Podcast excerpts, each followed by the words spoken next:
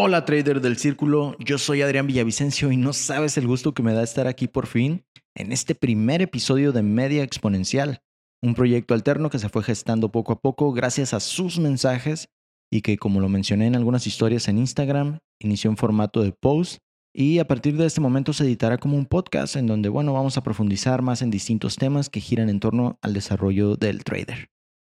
Claro que todo lo haré desde mi propia perspectiva y con base en mi desarrollo en esta profesión, ya sabes, lo que me ha funcionado, cómo hice para superar ciertas barreras durante el proceso, información que me hubiera gustado saber desde el principio, entre otras cosas. Así que sin más, estás escuchando Media Exponencial y aquí, aquí inicia todo.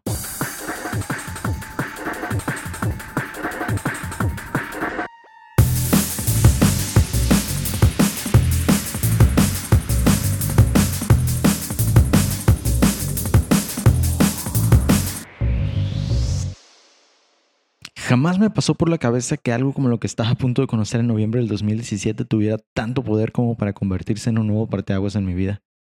En ese momento tenía un trabajo de mando medio y si bien pues no era el súper sueldo, mis gastos iban por debajo de lo que ganaba, así que al fin de cada mes me quedaba un margen interesante en mi cuenta, que pues sentía que no iba a ningún lado por lo que busqué maneras de hacerlo crecer. Recuerdo haberme sentado enfrente de la computadora y al escribir cómo invertir dinero, ¡boom! Ahí estaba siete letras que estaban revolucionando el tema de las inversiones a nivel mundial, gracias a un loco o a un grupo de locos, no se sabe a ciencia cierta, que querían descentralizar las finanzas. Bitcoin. Que bueno, siendo sinceros, ya me había topado antes con el término, pero como no tenía intención de invertir aún, no le había tomado tanta importancia. Pero Bitcoin ha estado dando de qué hablar desde que se conocen sus tendencias explosivas, o sea, casi casi desde que se creó. Pero bueno, Obviamente ahí no tenía absolutamente nada de idea de lo que era el trading. Lo veía más como inversiones y recuerdo que después de ver algunos gurús hablando de las criptomonedas en YouTube y de los rendimientos que se podían obtener, pues en noviembre del 2017 conseguí mis primeras monedas, que si mal no recuerdo fueron Bitcoin y Ripple, que pues bueno, después fui intercambiando por otras en el camino, ¿no? En aquel entonces estaba por iniciar el mercado alcista que llevó a Bitcoin a los 19 mil dólares, que fue el máximo por muchos años. Así que, pues realmente no importaba dónde entraras, lo que metieras, seguro tenías ganancias. Y cuando empiezas a ganar en los mercados, ¿qué es lo primero que piensas? te empiezas a creer un genio, claro, eres un crack de las inversiones y no te puedes creer que no hayas conocido esto antes. Y así fue, seguí metiendo dinero y las criptos me seguían regresando más y más le empiezas a contar a tus amigos, les empiezas a contar a tus familiares. El mundo color de rosa de los novatos, ¿cierto? Pues bien, llega enero del 2018 y todo el mercado se desploma. ¡Pum! A partir de ahí se perdió casi el 81%, si no es que más, de todo lo que había invertido. Uf, costosa lección de aprendizaje. De esas que en esta profesión se dan casi a diario a millones de traders. Pero bueno, había aprendido algo muy valioso. Jamás en la vida, jamás confíes en la inercia de algo si no entiendes primero el cómo funciona en su forma más básica. Y sí, ese fue el fondo para mí. Había decidido que iba a estudiar todo lo que hubiera para no perder dinero sin sentido de nuevo. Recuerdo que después de decidirme y ponerme serio con esto, entré a ver una gráfica de Bitcoin en TradingView y ¡puf! Me voló la cabeza por completo. Veía demasiados números y textos por todos lados, además de los rectángulos verdes y rojos subiendo y bajando que pues en ese momento no me decían absolutamente nada. Pero me emocionaba la idea de que en algún momento podría entender toda la información que se me estaba mostrando. Y así en una semana ya podía interpretar una gráfica y había conocido acerca de las tendencias, soportes y resistencias, patrones de velas, ya sabes, triángulos alcistas, bajistas, simétricos, banderines, hombro, cabeza, hombro, doble piso, y pues bueno, indicadores como las medias móviles, bandas de Bollinger, el RSI, el MACD, entre otros más, ¿no? ¡Wow! lo sé, lo sé, muchísima, muchísima información. Pero pues bueno, la operación de esos patrones y lo que en teoría era una forma de operarlos, me hicieron pensar que era suficiente para empezar a ganar dinero, así que lo intenté y lo hice en una pequeña cuenta demo de un broker de Forex del Reino Unido. Ahí me enteré del trading como tal, pero no tenía ni idea del camino que estaba iniciando. Así como tú en muchos momentos sentía que no iba a ningún lado, ¿no? A pesar de leer libros y libros sobre trading. Y aunque me dieron una buena idea de lo que tenía que hacer, pues de la lectura a la realidad no era exactamente lo mismo.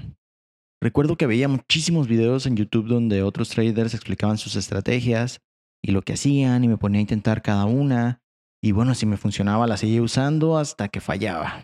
Y entonces, pues buscaba algo más que no fallara. Grave, grave error. Pero pues eso no lo sabía en el momento. ¿Te identificaste?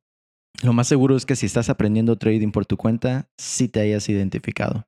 Esto es clave porque también es parte del proceso. No te preocupes, a todos nos ha pasado. Y pues bueno, después de un año me quedo sin trabajo, pero afortunadamente había ahorrado lo suficiente como para vivir algunos meses sin trabajar. Y pues bueno, centrarme de lleno en estudiar trading. Y fue justo así. Ya tenía bastante información en la cabeza y tenía muy identificadas las piezas que conforman este negocio, pero era tanta que me abrumaba, pues no sabía que me servía de verdad y que no. Cada vez que operaba lo hacía de una manera distinta y por lo tanto tenía resultados distintos. Mis operaciones en stop eran más, pero con una operación o dos en ganancia me recuperaba. Sin embargo, no podía pasar de ahí, tenía como una barrera psicológica bloqueándome. Para ese entonces entramos en la crisis del COVID hace ya un año decidí que era suficiente. Necesitaba una base sólida desde donde partir y que si tenía que realizar una inversión lo iba a hacer. Así que ya me había mentalizado en que iba a tener que pagar para poder lograr mi objetivo. Luego de una investigación, finalmente tomé una mentoría y eso me ayudó a organizar mis ideas y por fin a desechar cosas que no eran afines a mi personalidad. Algo que en este negocio resulta sumamente importante y que jamás me imaginé tuviera tanto peso. Descubrí también que operar en los mercados sin tener un plan de trading pues en realidad me estaba convirtiendo en un apostador y no en un trader. Así que fue en lo primero en lo que me puse a trabajar. Si esta es la primera vez que escuchas el término plan de trading, pues te explico. Básicamente es el documento central que te rige como operador. Ahí definí lo que tenía que ver con cómo iba a operar, en qué horario, qué mercados, qué activos, dónde entrar al mercado, cómo cerrar las operaciones, cuál es el máximo que puedes perder por día, entre otras cosas que, bueno, después podremos platicar en un nuevo episodio si quieres. En fin, fueron varios puntos que fui comprendiendo poco a poco hasta que identifiqué cuáles eran las herramientas que para mí funcionaban y que no necesitaba más. No sé si sucede de la misma manera para todos. Déjenme en comentarios su experiencia, estaría interesante saberlo. Pero así fue. Se me prendió el foco y ahí lo entendí todo. No necesitas saber hacia dónde va el mercado para hacer dinero. Lo único que necesitas es tomar decisiones sobre probabilidades que estén a tu favor sobre una repetición de parámetros. Fin. Llegar a esto es un proceso que definitivamente nadie puede vivir por ti, así que no te rindas. Si vas por el camino correcto, definitivamente llegarás a interiorizar estas palabras. Ah, sí. No pienses tampoco que todo llega de un momento así de la nada, ¿no? Es una suma de ideas estructuradas que pues vas entendiendo en el camino hasta que dices, ah, ok, esto ya empieza a tener lógica. Y a partir de ahí inicia otra etapa. Una competencia contra ti mismo que no va a terminar jamás, pero que seguirá siendo cada vez más leve, pues los impulsos seguirán estando ahí.